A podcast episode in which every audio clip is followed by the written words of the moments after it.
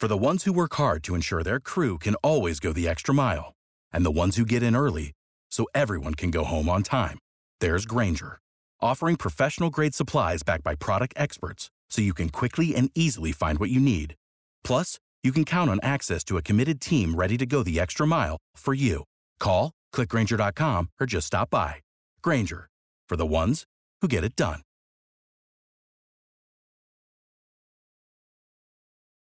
Capítulo 5. Distribución social de los niveles de conciencia. Una representación gráfica de la distribución de los niveles de energía respectivos entre la población mundial sería similar a la forma del techo de una pagoda, en la cual el 85% calibra debajo del nivel crítico de 200, mientras que el nivel promedio general de la conciencia humana es de aproximadamente 207. El poder de los relativamente pocos individuos cerca de la cima contrarresta la debilidad de las masas de abajo para lograr ese promedio general. Tal como lo mencionamos, solamente el 4% de la población mundial calibra a una energía de 500 o más solamente 0,4% alcanza 540 y el nivel de conciencia de 600 o más solo es alcanzado por una persona de cada 10 millones. A primera vista, estos números parecen inverosímiles, pero si examinamos las condiciones globales, Recordaremos fácilmente que las poblaciones de subcontinentes enteros viven prácticamente al nivel de la existencia. El hambre y las enfermedades son comunes, frecuentemente acompañadas de la opresión política y de recursos sociales escasos. Muchas de estas personas viven en un estado tal de desesperanza que calibran al nivel de la apatía resignándose a su gran miseria. También debemos tener en cuenta que la gran mayoría del resto de la población mundial, tanto civilizada como primitiva, vive primordialmente basada en el temor. La mayoría de los seres humanos pasan sus vidas en la búsqueda de un tipo de seguridad. Aquellos cuyo estilo de vida trasciende la urgencia imperiosa de la supervivencia para dar paso a otras opciones de todo tipo, son un blanco perfecto de la economía global manejada por el deseo, y el éxito al lograr cumplir estos deseos conlleva, en el mejor de los casos, al orgullo. No se puede iniciar ningún proceso de satisfacción humana significativa hasta que se llegue al nivel de 250, en donde emerge a un cierto nivel la autoestima como base para las experiencias positivas de la vida en la evolución de la conciencia. Correlaciones culturales los campos de energía por debajo de 200 son más comunes en condiciones extremadamente primitivas, en donde las personas logran sobrevivir a duras penas. La vestimenta es exigua, el analfabetismo es la regla, la mortandad infantil es alta, las enfermedades y la desnutrición son endémicas, y hay un vacío de poder social. Las habilidades son rudimentarias y se centran en conseguir combustible y alimentos para resguardarse, y hay una dependencia total de los caprichos del ambiente inmediato. Esta es la edad de piedra del nivel cultural, un poco por encima de la existencia animal.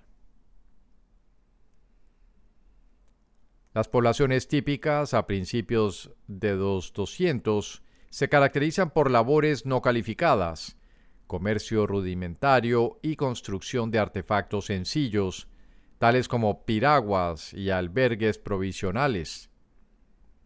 La movilidad comienza a expresarse en el estilo de vida de los nómadas y en las poblaciones que poseen en promedio niveles de conciencia ligeramente más altos. Aparece entonces la agricultura y el trueque evoluciona hasta el uso de la moneda simbólica. A finales de los 200 están representadas las labores calificadas, obreros, mercaderes, detallistas e industrias. En los niveles más bajos, por ejemplo, la pesca es una actividad tribal o individual, pero a mediados de los 200 se convierte en una industria. En el nivel de 300 encontramos técnicos, artesanos, expertos y avanzados, gerentes rutinarios y una estructura comercial más sofisticada. Es común terminar la secundaria, surge un interés por la moda, los deportes y las diversiones públicas. La televisión es el gran pasatiempo de este nivel.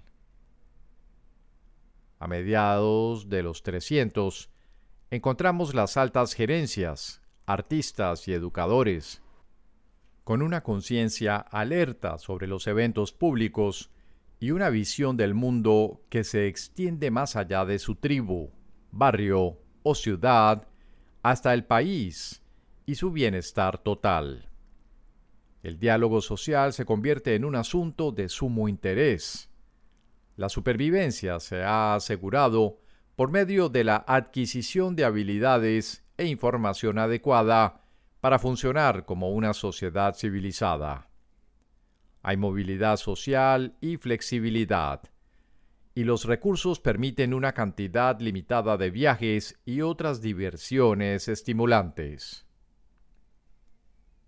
400 es el nivel del despertar del intelecto, en donde se encuentra la verdadera literatura, la educación superior, la clase profesional, los ejecutivos y los científicos.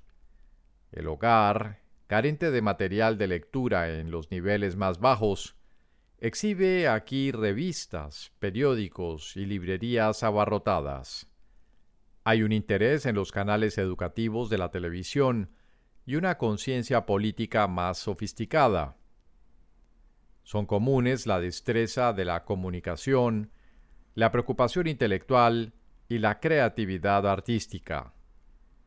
Las actividades recreativas toman la forma de ajedrez, viajes, teatro, conciertos. Las empresas cívicas pretenden mejorar el medio social con mayor atención. Jueces de la Corte Suprema, presidentes, estadistas, inventores y líderes de la industria ocupan este rango en general. Como la educación es la clave de este nivel, los individuos tienden a reunirse en áreas metropolitanas, en donde tienen acceso a fuentes de información e instrucción, como las universidades. Algunos aspiran ser parte del equipo facultativo, mientras que otros se convierten en abogados o miembros de otras clases profesionales. El bienestar de los semejantes es de común interés, pero sin llegar a ser una fuerza directriz. A finales de los 400, están asociados los líderes en sus campos respectivos, con elevado prestigio y logros sociales con sus correspondientes atavíos. Tanto Einstein como Freud calibran en 499. Pero, aunque el nivel de los 400 pertenece a las universidades y a los doctorados, también es la fuente de las visiones del universo newtonianas limitadas y limitantes, y es la división cartesiana entre la mente y el cuerpo. Newton y Descartes también calibran en 499. Al igual que el nivel 200 determina un cambio de conciencia crítico, 500 es un punto en el cual la conciencia realiza otro salto gigantesco. A pesar de que la supervivencia del individuo es todavía importante, la motivación del amor, comienza a colorear todas las actividades, la creatividad se manifiesta en toda su expresión, acompañada de compromiso, dedicación y expresiones de carisma. En este nivel, la excelencia es común en todos los campos de la humanidad, desde los deportes hasta la investigación científica. El altruismo es un factor motivacional importante, así como la dedicación a los principios. El liderato se acepta en lugar de ser algo para lo cual se postula. De este nivel emergen la música, el arte y la arquitectura sobresalientes, así como la capacidad de elevar el ánimo de los demás por medio de la simple presencia. A finales de los 500 se encuentran los líderes inspiradores que han sido un ejemplo para el resto de la sociedad y han creado nuevos paradigmas en sus respectivos campos por medio de sus implicaciones de largo alcance para toda la humanidad. Aunque están claramente conscientes de que todavía tienen defectos y limitaciones, las personas en este nivel a menudo son vistas por el público en general como fuera de lo ordinario y pueden ser reconocidas con emblemas de distinción. Muchas personas en el nivel a mediados de los 500 comienzan a sentir experiencias espirituales de profundo significado y se sumergen en la búsqueda espiritual. Algunos sorprenden a sus familias y amigos con sus repentinos cambios radicales hacia nuevos contextos subjetivos de la realidad. La conciencia en este nivel puede ser descrita como visión y puede enfocarse en la elevación de la humanidad como un todo. Unos cuantos logran dar el gran salto que los calibra a 600.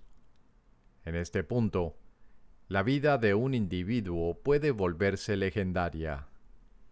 El sello del nivel 600 es la compasión, impregnando todas las motivaciones y actividades. Progreso de la conciencia.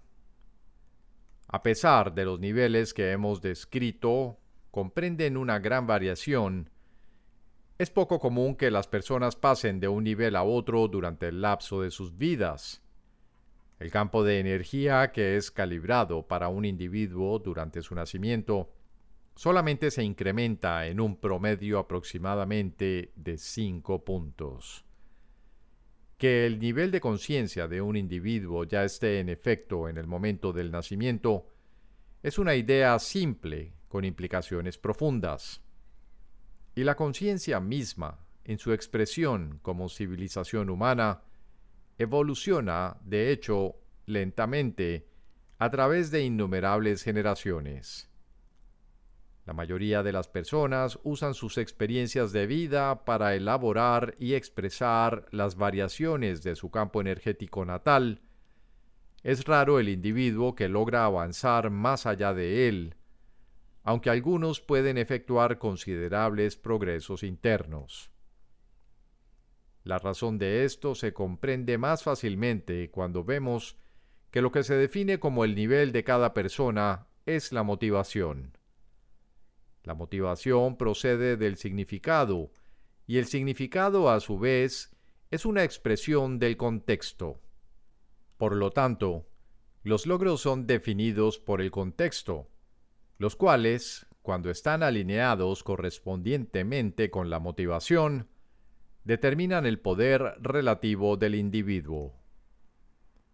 El avance promedio de tan solo cinco puntos en toda una vida es, por supuesto, una cifra estadística producto de, entre otras cosas, el hecho infortunado de que las opciones acumulativas de la vida de una persona muchas veces resultan en un descenso neto de sus niveles de conciencia.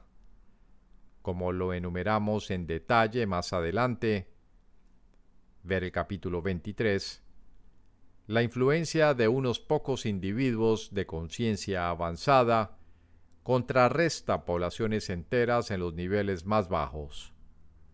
Pero Inversamente, la negatividad extrema de unos cuantos individuos perversos puede tambalear culturas enteras y producir un atraso global en el nivel general de la conciencia, tal como la historia lo ha ilustrado bien.